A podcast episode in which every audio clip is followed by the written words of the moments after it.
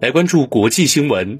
俄罗斯警告说，全球变暖导致的永久冻土融化不仅使甲烷气体释放，并对北极基础设施造成潜在的破坏，还可能导致古老病毒和细菌苏醒，对人类构成极度威胁。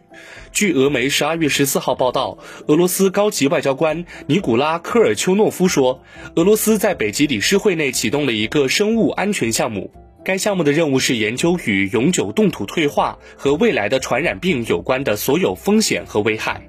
科尔丘诺夫并不是第一个指出气候变化的潜在破坏性副作用的人。今年早些时候，俄罗斯科学家谢尔盖·达维多夫警告说，解冻的永久冻土可能会将包括病毒在内的部分古代生态系统带到地表。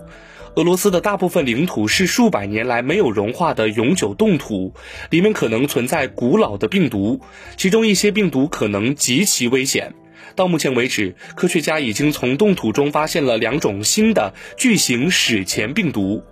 研究人员称，这种病毒休眠了三万年，但在解冻并暴露于其宿主变形虫后立即复活。俄罗斯萨哈雅库特共和国位于西伯利亚东北部，是世界上最寒冷的地区之一，几乎全是永久冻土带。然而，今年该地区夏季气温超过三十摄氏度，经历了创纪录的高温和干旱。本节目由南方都市报出品。